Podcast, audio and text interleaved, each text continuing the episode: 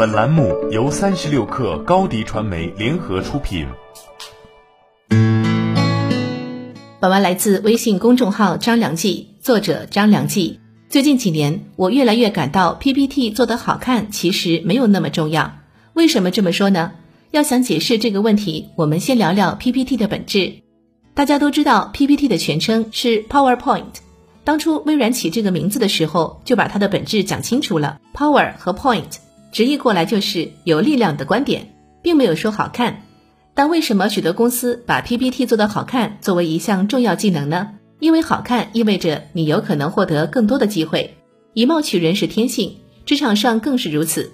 一个漂亮的外观是打开机会的大门，可光有好看是远远不够的。职场就是商场，最终看的依然是价值输出和利益交换。长得好看归好看，但如果不能解决实际问题，依然是毫无意义的。试问哪一个老板会因为 PPT 做得好看就敢改变自己的想法，收回自己的决策？哪一个客户会因为 PPT 做得好看就把一年几百万的广告预算全都给你？哪一家公司会仅仅因为 PPT 做得好看就敢和你签合同？人家顶多把你当成一个 PPT 设计师而已。这些全都不靠好看，靠什么呢？靠你的智慧、观点和行动。再往细说，靠的是你对问题的洞察能力、对局势的把握能力、提出解决方案的创新能力，甚至是把方案推进下去的执行能力。一个好想法的力量胜过千言万语，也胜过一百页 PPT。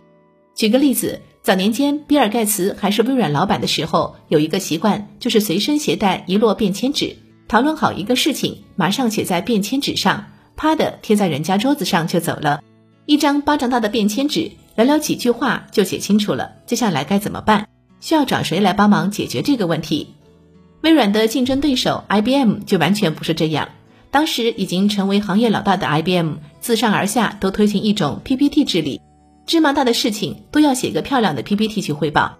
到头来，人人都变成 PPT 高手，反而没人去关注公司的产品、技术、市场和客户。内部决策流程也越来越慢，结果被微软一阵痛打，逐渐失去了个人电脑市场。当然，我并不是说 PPT 不应该做得好看，而是 PPT 好看这件事真没有大家想的那样可以起决定性作用。与其花大力气去钻研 PPT 的面子工程，不如把精力花在雕琢、淬炼自己的思考深度上。我们要学会给自己的 PPT 的外观做减法，内涵做加法，精于心，简于行，就是这个意思。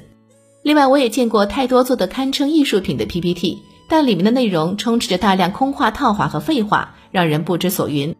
比如，明明一两句话能解释清楚的事情，非要在 PPT 上加各种花里胡哨的动画效果，设计各种圆形、方形的色块图标，不花心思好好打磨观点的准确性，却花几天几夜的时间纠结哪个模块的颜色更好看。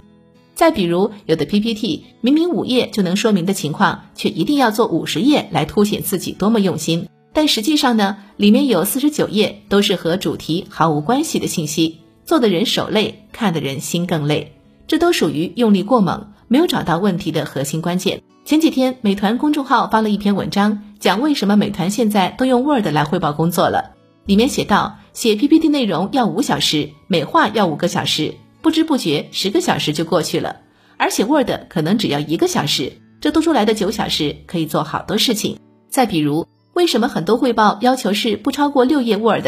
因为一个人在有效时间里能够耐心看完的页数就是六页，这和写 PPT 是一样的道理。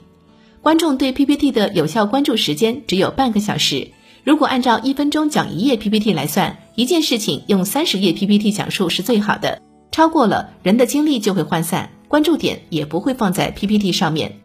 一份专业的 PPT 标准其实非常简单朴实，根本不需要花大力气，一共就三点：即逻辑严密、排版工整、言之有物。